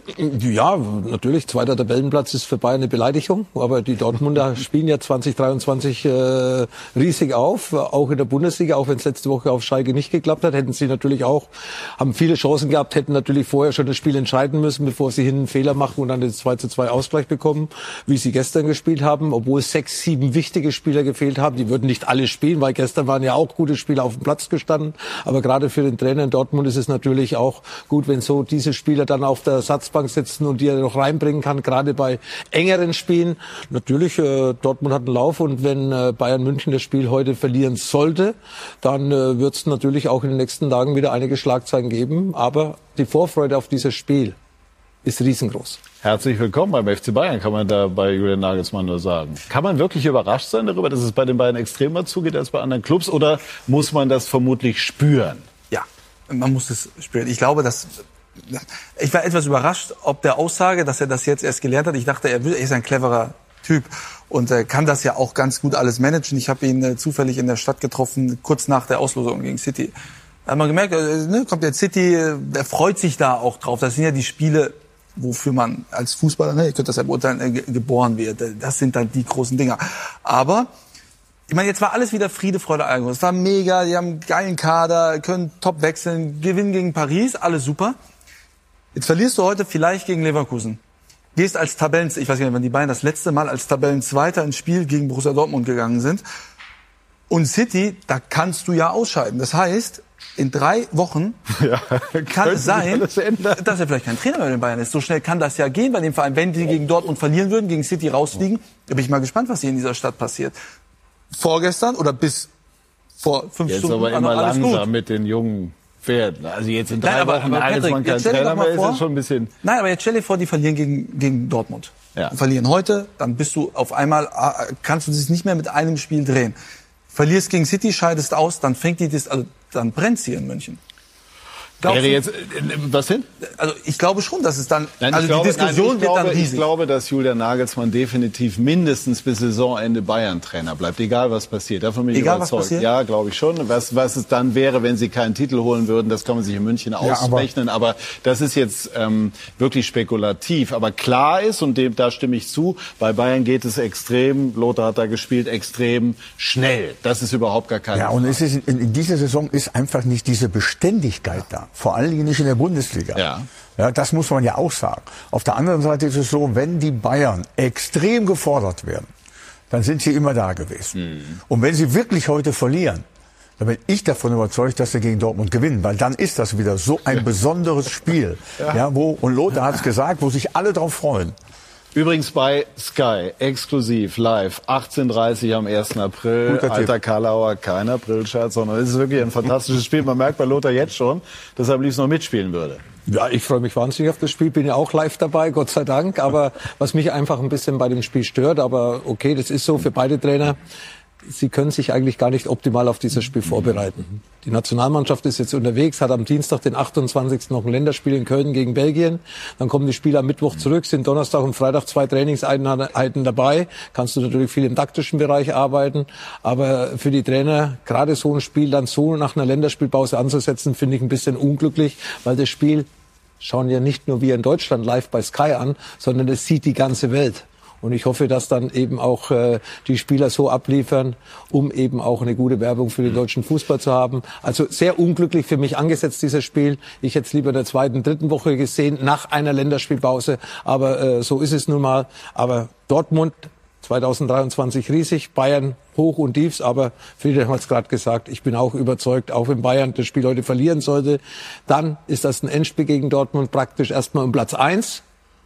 Und ich bin auch überzeugt, dass Bayern diese Spiele kann. Die äh, interessierte Welt darf bei Sky auch City gegen Liverpool sehen an dem entsprechenden Tag. Äh, dein Ex-Club übrigens, ne? City. Du hast äh, eben den Kopf ein bisschen geschüttelt. Endspiel? Ja, Ja, klar Endspiel ist, Platz eins, nicht um die Meisterschaft, es- um es Platz ist- eins. Platz eins, ja. Ja, Bayern äh, es ist das, was, was wir gerade besprechen, äh, ist äh, nicht konstant. Also die letzten Jahre waren sie zu der Zeit ja fast schon Meister oder waren Meister. Es ist eine durchwachsene äh, Saison äh, für die und ich für mich kommt jetzt die, so wie er gesagt hat, die nächsten drei Wochen äh, die Woche der Wahrheit. Also Paris musst du schlagen. Also das war trotzdem Prestige, ja, aber Paris äh, investiert äh, einfach in Marken ja, und nicht um äh, eine Mannschaft äh, zusammenzustellen, die die Champions League gewinnt. Ja, da werden Spieler geholt, äh, die, die gewisse Namen haben, aber mit denen kannst du nicht, kannst du nicht gewinnen. Ja, weiß der Friedhelm als Trainer mit Sicherheit besser als ich, aber das ist unheimlich schwer. Äh, da geht es wirklich um, äh, um das Prestige. Geld regiert.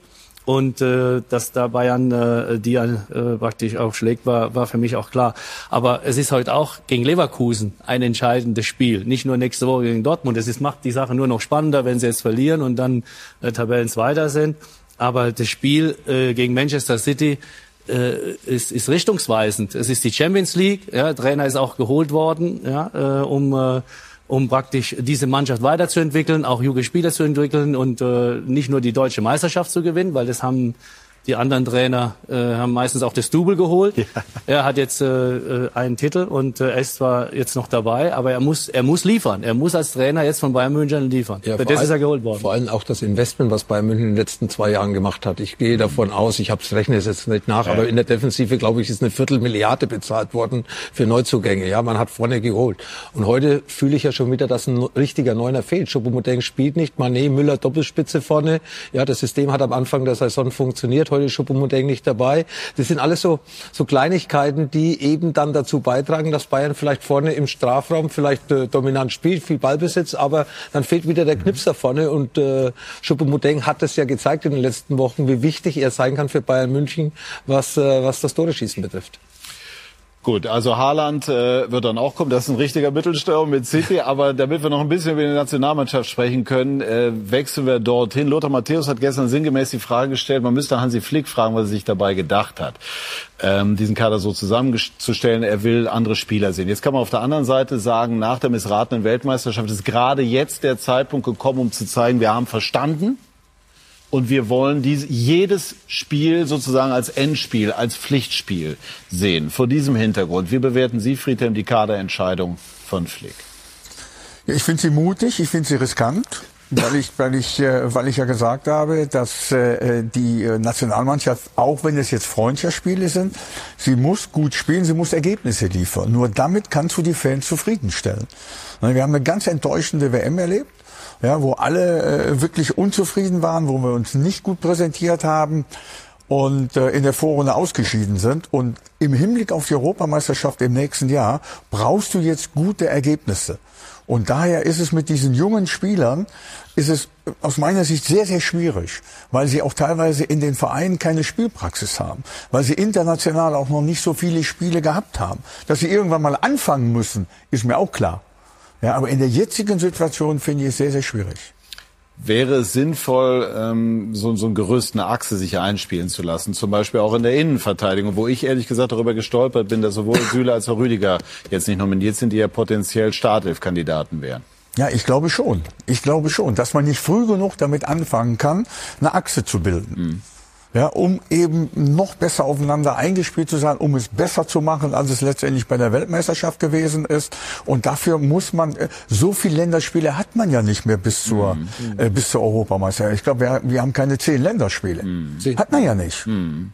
Wir haben nicht viele Spiele. Würden Sie als Trainer jetzt sagen, im Tor ist Testegen oder Trapp die Nummer eins und Manuel Neuer nur noch Herausforderer oder würden Sie es offen halten? Ich würde es offen halten. Ich würde es offen halten, weil ich nicht weiß, wie kommt Manuel im, äh, äh, im Sommer zurück. Na, ich, die anderen beiden, das ist auch wirklich richtig gute Torleute, überhaupt keine Frage. Auch wenn Kevin heute bei dem einen Tor ein bisschen unglücklich aussah. Mhm. Aber er hat ganz große Verdienste an den Erfolgen von Eintracht Frankfurt, ja, in den letzten Jahren. Aber ich äh, glaube, wenn Manuel zurückkommt und gesund zurückkommt und es wieder in der Bundesliga schafft, in Bayern die Nummer eins zu werden, das wird er, wenn er zurückkommt, dann glaube ich auch, dass er bei der, bei der Europameisterschaft wieder die Nummer eins sein wird. Hat, Hansi hat ja gar keinen Druck jetzt zu sagen, ich lasse den Torwartkampf offen. Jetzt, wo Manuel Neuer nicht da ist, hat er ganz klassisch festgelegt, so. der Stegen Nummer eins, Trapp Nummer zwei. Wenn Neuer zurückkommt, werden die Karten neu gemischt. ja. Und äh, Neuer entscheidet doch selbst, ob er spielt oder nicht, nämlich mit seiner Leistung. Ja, genau. Und ich wünsche es von ganzem Herzen, egal was jetzt da passiert ist, dass er wieder zurückkommt. Er war der weltbeste Torhüter und ist nach wie vor einer der besten in den letzten 15 Jahren. Mhm. Und wenn er diese Leistung wieder bringt, die er auch in den letzten Jahren beim FC Bayern gebracht hat, dann ist äh, äh, Manuel Neuer ganz sicher ein Kandidat, auch wieder Stammtorhüter der deutschen Nationalmannschaft zu sein. Ist es denn noch ähm, etwas Besonderes äh, für die Nationalmannschaft berufen zu werden? Muss es ja eigentlich sein, aber strahlt das, was wir jetzt auch an Namen lesen, bei dem man teilweise wirklich erstmal gucken muss, wo genau spielt der oder der, äh, das noch aus und das spiegelt das wieder? Ja, äh, also Manuel Neuer ist, äh, ist überhaupt kein Thema. Ja, wenn äh, da muss man warten, dass er wieder wieder fit wird. Hm. Ja, natürlich wird es immer wieder jetzt reingesprochen, aber er hat eine schwere Verletzung und toi toi toi äh, kommt er so schnell wie möglich wieder gesund zurück und äh, und da wird mit Sicherheit äh, nach dem, äh, was auch im Verein gelaufen ist, alles dafür tun, dass er wieder äh, gesund zurückkommt. Ja, Markus Babbel hat hier vergangene Woche gesagt, wird stärker wiederkommen als jemals zuvor. Ja, kann man nur hoffen. Ja, und ich denke, dass er da äh, sehr stark dran arbeitet. Aber er ist jetzt überhaupt nicht das Thema. Die Nationalmannschaft hat jetzt den Kader für den aktuellen, äh, für die aktuelle Länderspiele berufen und äh, das ist äh, äh, zu unserer Zeit war es immer so, obwohl ich jetzt nicht diese Länderspiele hatte, ja, äh, wie, wie Lothar, aber äh, es gibt keine Freundschaftsspiele. Nationalmannschaft ist, äh, ist für die Ehre, da, da will man dabei sein, da muss man dabei sein. Und äh, äh da, da müssen auch die Spieler eingeladen werden, die von der Leistung herkommen. Natürlich, das, das Gerippe ist ja nicht so, hat mein Freund ja auch gehört, äh, dass, äh, dass die Länderspiele super gelaufen sind jetzt äh, und die letzten Turniere. Und da gilt es jetzt, weil es auf Vorbereitung Deutschland geht, wirklich den, den Kader so zu gestalten, dass, dass du deine Achse hast. Und dann musst du natürlich Spieler dazu holen, äh, nicht die du vielleicht irgendwo in deiner Fantasie hast, sondern auch die, die im Verein eine gewisse Stammplatzgarantie haben, die eine gewisse Größe haben, die eine gewisse Qualität haben im Sinne, ich will jetzt nicht den Spiel abwerten, aber Qualität haben, im Verein Stammspieler zu sein. Und äh, wenn das nicht der Fall ist, dann ist es sehr, sehr schwierig, weil du tust ja auch diesen Spielern überhaupt keinen Gefallen jetzt die dazu zu holen in, in dieser Situation, äh, gerade wenn ich jetzt VfB Stuttgart nehme, der Spieler ist eingewechselt worden, ist gar kein Stammspieler und wird jetzt eingeladen, Bruno Labbadia wird dazu äh, äh, gefragt und er äh, weiß gar nicht, wie er sich dazu äußern soll und hofft, dass er bei der Nationalmannschaft jetzt Spielpraxis bekommt, weil er in, im Abstiegskampf ihm die Spielpraxis nicht geben kann. Also ich meine, da sind die Rollen jetzt äh, komplett vertauscht. Also das ist sehr, sehr schwer zu verstehen und wir reden von der Nationalmannschaft und zwei Länderspiele. Äh, da muss ich sagen, das äh, ist äh, für mich äh, ja nicht begreiflich, äh, so das umzusetzen. Was ich nicht ganz verstanden habe, war Jonas Hofmann. Also wenn wir vom Leistungsprinzip ausgehen und das liegt ja grundsätzlich zugrunde, dann äh, hat Hofmann wirklich gut gespielt, hat auch eine gute Scorerbilanz, hat gegen die Bayern sehr sehr gut gespielt, ist nicht dabei. Wie siehst du das? Er ist auch schwer enttäuscht, weil er damit ehrlicherweise nicht gerechnet hat. Ähm, so sind äh, meine Informationen. Ähm, ich war auch überrascht, weil ich meine, er hat vor der WM viel Spielzeit bekommen. Dann kam die WM, wenig Spielzeit. Und dann sollte er einer der Spieler ja sein, auf den Hansi Flick jetzt baut und mehr Spielzeit wieder bekommen. Und dann kommt die nächste Nominierung, jetzt ist er plötzlich gar nicht dabei. Ich kann schon nachvollziehen, dass der Spieler sehr enttäuscht ist. Ähm, und jetzt hat er auf der Position auch Marius Wolf berufen.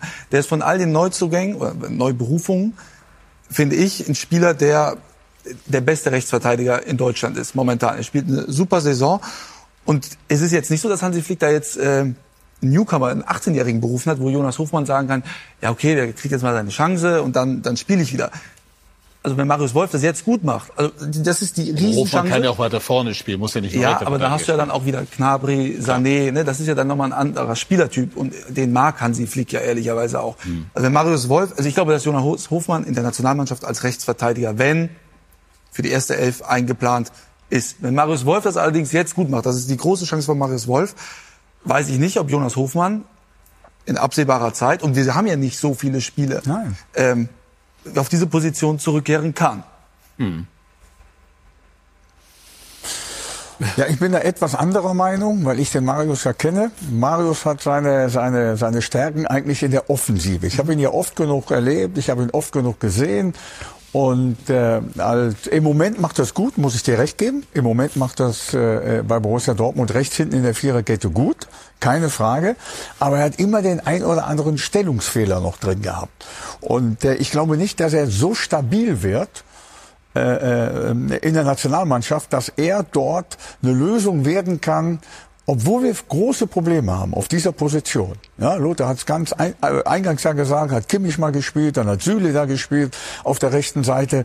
Es ist wirklich schwer, dort einen Spieler zu finden, der international dort äh, wirklich eine, eine große Hilfe für die deutsche Das Nationalmannschaft trauen Sie Wolf in der Form nicht zu. Das traue ich, äh, traue ich Marius nicht zu. Er ist ein super Typ, super Kerl, aber das traue ich Marius nicht Auf zu. der anderen Seite verkörpert er etwas, was der Nationalmannschaft vielleicht zuletzt gefehlt hat, so ein bisschen so Typ, Herz und, und vielleicht nicht der überragende Fußball, aber einer, der wirklich mit, mit allem, was er der hat. Anschiebt von hinten. äh, Ja.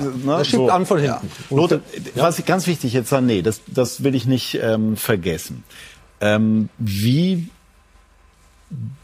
ist das ein Signal an ihn jetzt oder glaub- fällt das unter diese? Äh, Ich, ich kenne Hansi. Kategorie? Hansi hat mit den Spielern telefoniert, da bin ich überzeugt. Hansi hat wahrscheinlich zu Sané gesagt, hör zu, ich bring die, ich kann dich jetzt mitnehmen, aber dann spielst du hier nicht, weil ich was anderes ausprobieren will. Deswegen sind ja auch so viele Neulinge dabei. Also kommst du lieber zu uns mit, zehn Tage im Hotel in Frankfurt oder bleibst du lieber zu Hause mal ein, zwei Tage frei, bist du zu Hause, trainierst bei Bayern München etc. etc. Und ich gehe davon aus, ich gehe davon aus, dass Hansi einfach jetzt sagt, die nächsten zwei Monate bis zum Saisonende habe ich noch äh, diese Jungs bei mir, die ich während der U21-Europameisterschaft dann vielleicht anders bewerten kann, weil ich sie kennengelernt habe in einem achteckigen Lehrgang mit zwei Länderspielen, wo sie wahrscheinlich auch ihre Einsatzzeiten bekommen. Und danach beginnt für ihn die Vorbereitung auf die Europameisterschaft. Das ist für mich die Erklärung äh, schlechthin. Also du glaubst, dass Sané weiterhin in der Nationalmannschaft Absolut, fester Bestandteil ist? absolut. Er lässt ihn äh, nie weg, weil Sané ist einer vom Talent her, Ja. auch wenn es zu selten zeigt. Der Spiel alleine auf höchstem Niveau entscheiden kann. Genau. Also das ist ein absoluter Ausnahmespieler, der, der einfach äh, Spiele alleine entscheiden kann. Also den jetzt äh, dann wirklich wieder wegzulassen, das, das kann ich mir nicht, nicht vorstellen. Schwierig ist natürlich auch, was ist, wenn die Spieler, die jetzt da sind, die Jungen, performen in den zwei Länderspielen? Doch gut. Ist gut. Und dann sind sie zwei, äh, bei den nächsten zwei Länderspielen dann nicht dabei und die anderen performen nicht. Also es ist ein großes Risiko jetzt. Da können wir jetzt Ja, aber ist doch schön, wenn der Kreis größer wird und die Qualität äh, breiter und die Optionen mehr. Aber Friedhelm hat es gerade gesagt, äh, wir brauchen auch irgendwo einen Stamm. Einen Stamm. Und äh, auf rechter Position hast du jetzt wieder vier Spieler im Endeffekt im Kopf und keiner weiß, ob er spielt, ob er gebraucht wird, wie lange er gebraucht wird, ob er jetzt Ergänzungsspieler ist, Stammspieler ist, Ersatzspieler ist oder sonst irgendwas. Und das ist jetzt wichtig dann, dass Hansi dann die Zeit, wo er sich gesetzt hat, nicht wo wir ihn setzen, sondern die er sich gesetzt hat, dass dann dieser Zeitplan auch aufgeht. Zum Beispiel hat er ja auch vor der Weltmeisterschaft im Oman ein Spiel hergeschenkt, wo er eigentlich alle Ersatzspieler spielen hat lassen und nicht die Mannschaft, die eine Woche später gegen Japan spiel, gespielt hat. Da hat äh, Klostermann, glaube ich, nach äh, vier Monaten Verletzungspause gespielt. Alles mit Mukuku hat gespielt von Anfang an. Das war das letzte Testspiel. Also da sieht man schon, in welche Richtung Hansi so ein bisschen immer, immer gegangen ist, auch in der Vergangenheit. Wenn es ein Fehler war, wieder. will er das korrigieren. Aber jetzt macht das ja auch wieder. Ich habe gesagt, jetzt hat er aber noch zehn Spiele nach diesem Lehrgang, hat er noch mal zehn Länderspiele vor der Europameisterschaft. Aber er will den Kader finde, erweitern. ist Er will den Kader erweitern. Glaub es mir. Äh, Ich glaube dir das. Ich, was ich nicht so nachvollziehen kann, wir haben die EM im eigenen Land. Das hast du einmal im Leben. So. Und die WM lief nicht gut. Warum, warum setzt du jetzt nicht auf dein Gerüst und guckst, dass sie sich einspielen? Du hast ja nicht mehr viel. Zehn Spiele. Die Jungs spielen sich sechs, sieben, acht Positionen. Die spielen jetzt auch diese zehn Spiele. Und dann kannst du ja einen Rechtsverteidiger mal testen oder auch mal einen Linksverteidiger.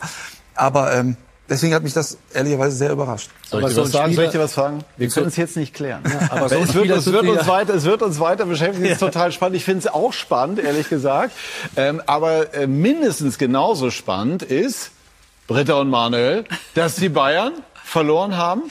Ja, zurückliegen. Ich muss gestehen, ich kann dir jetzt nicht sagen, ob schon Schlusspfiff ist, aber zwei Elfmeter äh, für Noch nicht. Leverkusen. Noch nicht, hörst du gerade. Ja, genau. Aber liegen Für- zurück. ne? Liegen zurück mit Verdient 1 zu 2. bis hierher. Wie kann man das? Also Leverkusen macht's richtig gut. Aber Manuel ist der Experte, deswegen bitte. Naja, also ist auf jeden Fall, sagen wir mal, ausgeglichen. Und es ist nicht so, dass Leverkusen per Zufall da vorne liegt, muss man ehrlicherweise sagen. Ja, und wir sprechen auch über Wechsel, spannende Wechsel, die Julia Nagelsmann in der Halbzeitpause vorgenommen hat. Welche? Drei an der Zahl. Ja, Müller raus, Manet raus, Cancelo raus. Ähm, bei, bei der Führung 1-0. Oha. Also schon spannend. Müller raus. Müller, Mané, Cancelo raus. Oh Mensch, da müssen wir eigentlich fast noch eine Sendung drüber machen. ne? Also weil wir kennen, wir kennen jetzt die, die Gründe dafür nicht, aber das klingt definitiv nach ganz, ganz spannendem äh, Stoff bei euch, gleich bei den XXL Highlights. Ähm, ich warte jetzt noch mal gerade den Moment ab, ob äh, das Spiel in Leverkusen zu Ende ist. Es gibt einen Konter der Leverkusener und Sommer hält. Sommer, der ja dann den Platz gegen Manuel Neuer wird verteidigen müssen, wenn Manuel Neuer dann irgendwann wieder zurückkommt. Und das Spiel ist aus. Bayer Leverkusen, und damit werden wir diese Sendung beenden, schlägt die Bayern 2 zu 1. Das ist durchaus überraschend. Ja. Und das äh, stellt eine ausgesprochen interessante Ausgangslage her für den Klassiker am 1. April, nach der Länderspielpause. Ich danke der Runde, ich danke Ihnen, liebe Zuschauerinnen und Zuschauer, für Ihr Interesse an Sky 90 und verweise an die XXL Highlights Bayer Leverkusen gegen Bayern München. Viel Spaß dabei. Schönen Abend noch. Tschüss und auf Wiedersehen.